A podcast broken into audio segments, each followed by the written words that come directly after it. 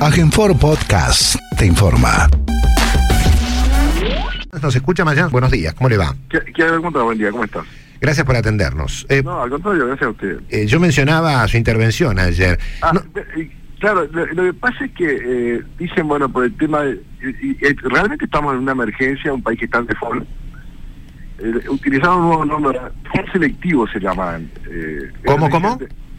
Utilizan nuevos nombres, viste que le ponen nombre a las cosas. per- reperfilamiento, sí. Claro, eh, sí, default selectivo se llama. Ajá. O sea, que ellos seleccionaron este, de la forma en que nosotros vamos a estar... El país está en default en este momento. Claro. El, ba- el Banco Central está, eh, el banco que es la, el que fija la tasa base, 84%, inflación del 56%. ¿No te parece que un país puede funcionar de esta forma? No. Y que el presidente diga, voy a salir a hacer campaña en 30 ciudades porque creo que, este, quiero decir al, al, al pueblo argentino que este es el camino. 40% de pobre, indigencia, gente que ha perdido el trabajo. Acá eh, en, en la, en, la, en la- la capital federal es impresionante la cantidad de comercios que están cerrando. Y la gente que vive en la calle, ¿no? Sí, sí, cierra, cierra, cierra, cierra. O sea, un, un, un- un- dejan un país prácticamente devastado. Yo ayer, este, y, y eso que le tiré pocas cifras para allá no, porque viste que hab- habían pedido tener una sesión prudente por la situación que estamos atravesando y por toda la gente que ayer estaba. Sí, les pidieron, yo escuché que usted decía que encima les decían a ustedes, los senadores que usen poco tiempo, que sea rápido el tema, y usted decía y Y- denunciaba con, con, con, con criterio. Nosotros tenemos que hablar, somos representantes de las provincias y tenemos que decir lo que está pasando. Pero el otro problema es que la visión que se tiene, que no es una visión federal, y yo le dije en el blog que no comparto este proyecto por el hecho que el 80% de estos fondos se lleva a la provincia de Buenos Aires y la, la, la acaba, Claro. que es la ciudad más, más- que tiene mejores ingresos en el país. Entonces le digo, eh, de, de los 18 mil millones, ¿verdad? Este, eh, 16 mil millones llevaron a la provincia de Buenos Aires y la acaba.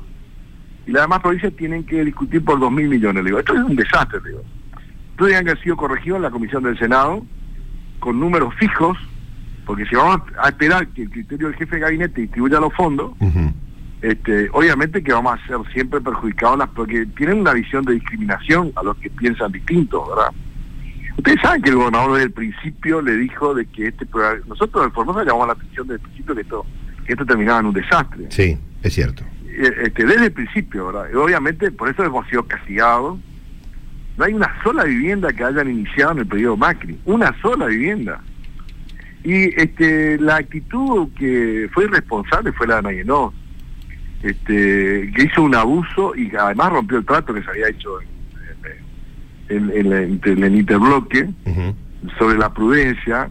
Y todos quedamos sorprendidos porque prácticamente, además de dar cifras delirantes, delirantes, eh, eh, permanecen en la mentira, en ese, en ese, eh, ese discurso de mentira que nadie le cree.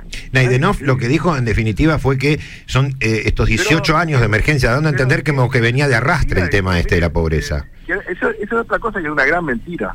O sea, la ley estaba, la ley estaba, nosotros ahora este, la, la ampliamos, pero ellos lo que no se olvida, lo que dejan de olvidar de decir es que ellos residen en un país con el 6% de índice de desempleo. Y en este momento estamos superando el 12%, porque depende de cómo se mida, Claro.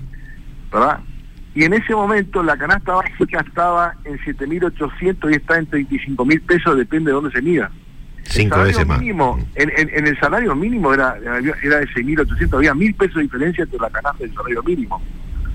Hasta hace un, hasta hace, el mes pasado el salario mínimo era 12.500 pesos, hacía una, había una diferencia brutal entre la canasta básica y el salario mínimo, por eso hay tanta gente en la pobreza y la indigencia. Dos factores que son críticos acá, el tema de desempleo, que lo duplicaron.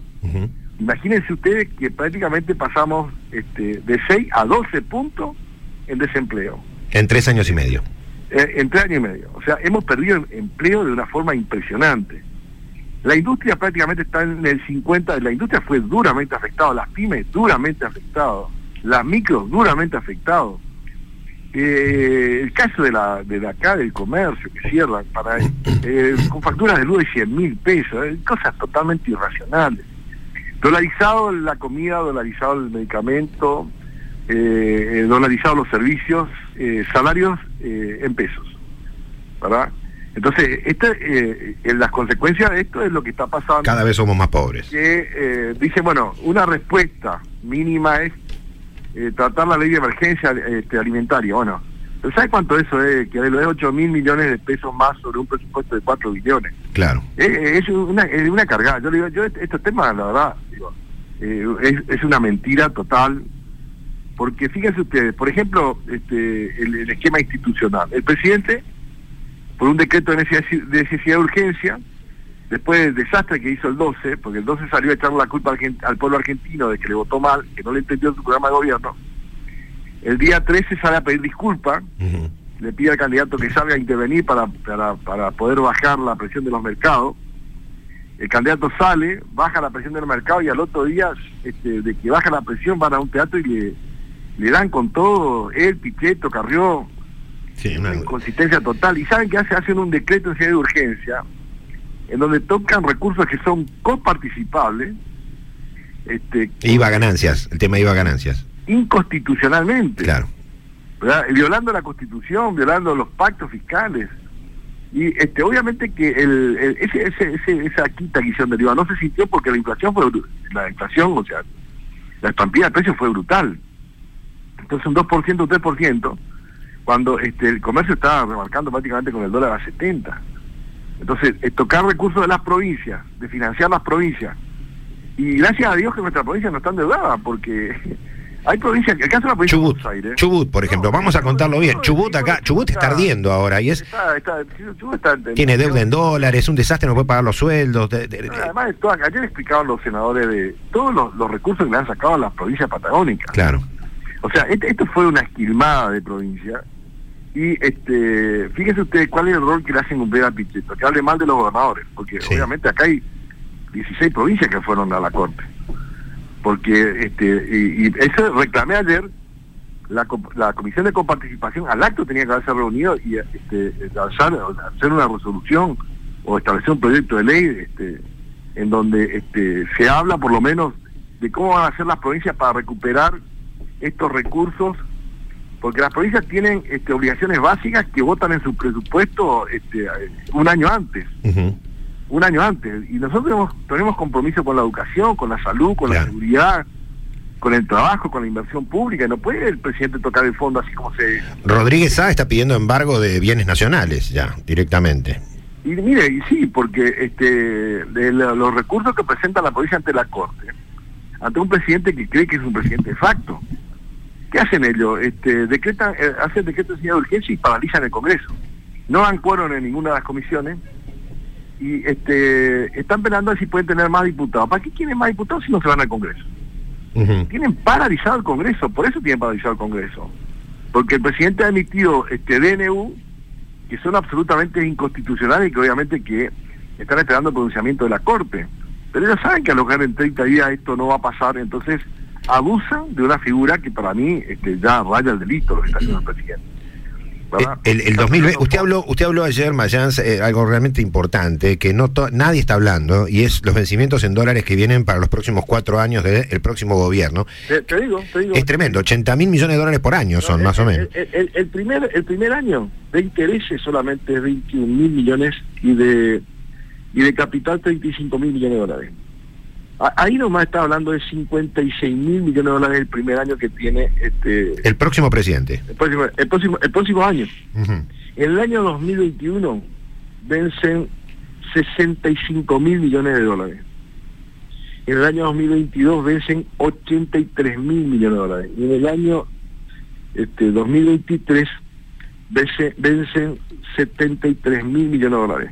Una locura. O sea, o sea que, claro, bueno, pero esta es la irresponsabilidad también este, del, del, Fondo Monetario Internacional, que no habiendo pasado el acuerdo por el Congreso, otra cosa discusión que tuvimos con sí, esto, porque yo como sí. presidente de la Comisión de, de Control de le reclamé el paso.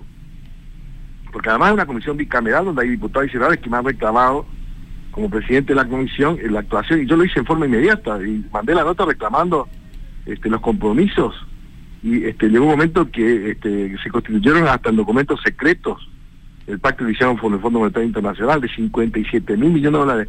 Yo le dije que era la campaña más cara que se había hecho para presidente. Y encima la perdió. Exacto. Porque, eh, o sea, le, eh, se dio en 57 mil millones de dólares para perder. Ahora, ¿que ¿dónde están los 57 mil millones? ¿En alguna escuela? ¿En algún en algún hospital, en alguna... No, no, no, los 57 mil millones de dólares este, prácticamente ni entraron a Argentina, fue un, movimiento contable. Eh, es usura, se fue a la usura, la bicicleta financiera, a, este, a tapar los agujeros vergonzosos que ha generado el gobierno. Tenemos 40% de pobreza indigencia, tasa del, del, 30, del 84% del Banco Central. 5 millones de pobres nuevos. Una, cargada y el, presidente dice que sale mañana a hacer la campaña. Es lo que tiene que hacer es buscar la forma de llegar este, por lo menos este, al final de su mandato este, causando el menor daño posible. Y la impresión es que se, se quedan para hacer daño, ¿no? E, esa es la impresión que uno tiene, porque... Sí, mire, la, ya este, el tema de reserva disponible eh, ya es crítica realmente. O sea, deja, como ya, le dije, que dejan un campo minado para el próximo gobierno. Eh, dicen, eh, no, quieren, el eslogan de ellos no hay que volver al pasado. Ojalá podamos volver al pasado donde nosotros debíamos el 40% la relación de deuda PBI, el 50% teníamos en pesos. Hoy la relación de deuda PBI es casi el 100%.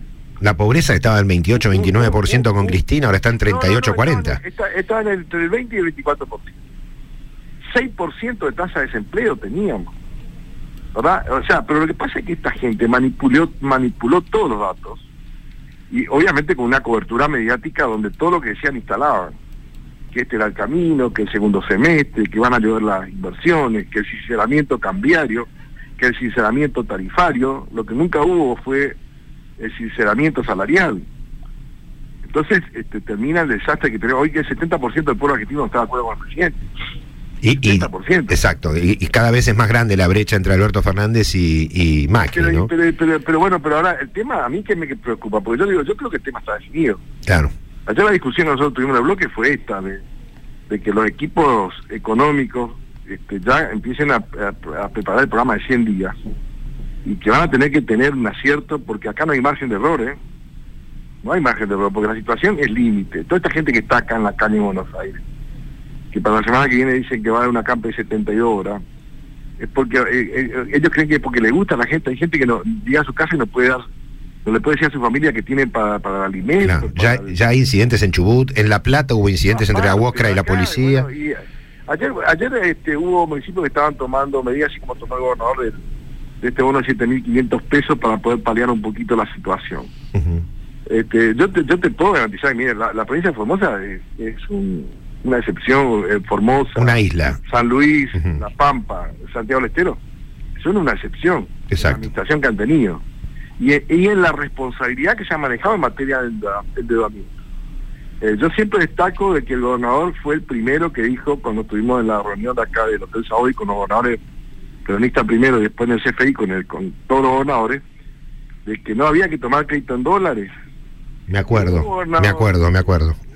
hubo un gobernador de una provincia grande le dijo, no, Tito, le dice, está garantizado la, la estabilidad cambiaria.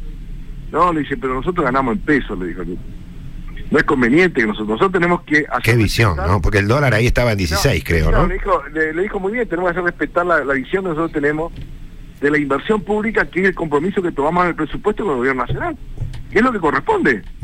Pero ¿qué hicieron esta gente? Paralizaron la inversión nacional, fíjense el caso de Absoluto Nuestro.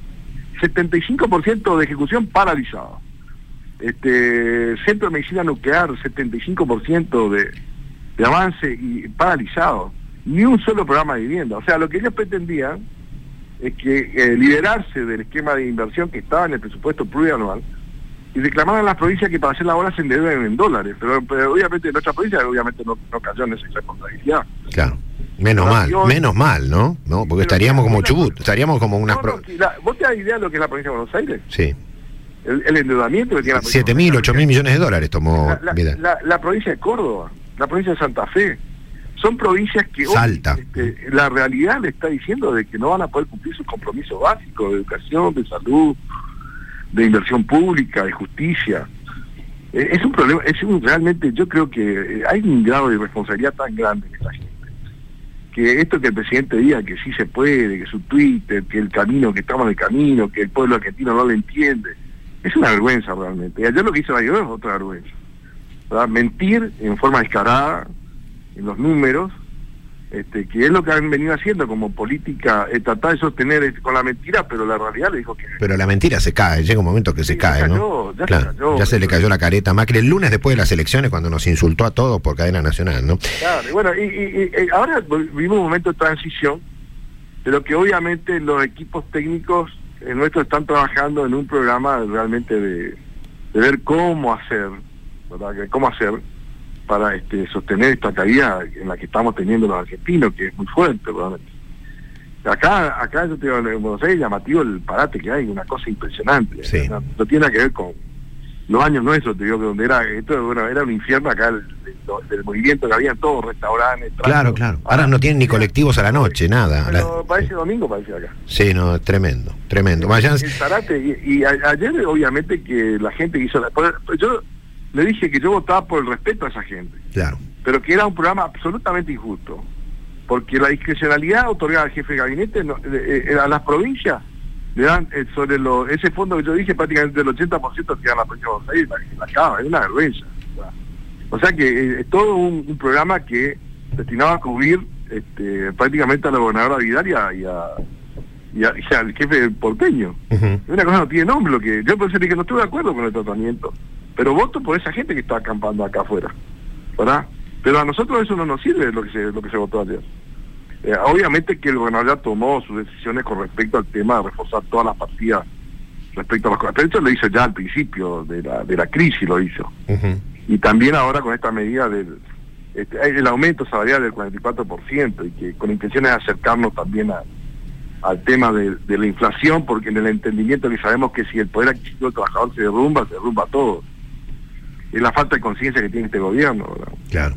Bueno, pero falta poco tiempo, así que bueno, a partir de ahí vemos este, la, este, la situación real ya, este, ya atravesó este, todo el espectro local y obviamente que esto que yo tenía la esperanza de que el Fondo Monetario iba a mandar 5 mil millones más y ahora ya hay conflicto hasta dentro del Fondo Monetario Internacional por la respo- irresponsabilidad que tuvieron del y habrá que ver qué, qué legitimidad tiene ese acuerdo, porque la verdad que por lo que se ve, eh, los papeles los hicieron después. Primero no pasó por el Parlamento. Exacto.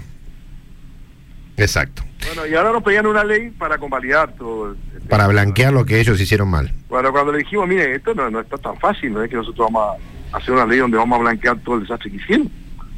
Entonces, este, obviamente dice, no, dice, entonces que el ministro no vaya. Pero es- no es una, una decisión antojadiza mía. Eh, está, es por ley, tiene que estar la comisión, el presidente del Banco Central y el ministro tiene que ir a explicar la, la proyección, la política monetaria, la política cambiaria. No lo pueden hacer, por eso no van. Claro. No pueden, no, por eso están incurriendo en incumplimiento de los deberes del funcionario público. Sí, esto va a terminar mal, por lo que se ve. No, ya está mal la cosa, Sí. está muy mal. Y están entregando como pueden este, en este verdadero desastre que han, han hecho con estas políticas que arruinaron al país prácticamente. Mayans, eh, gracias por atendernos. Mucho gusto. Hasta luego.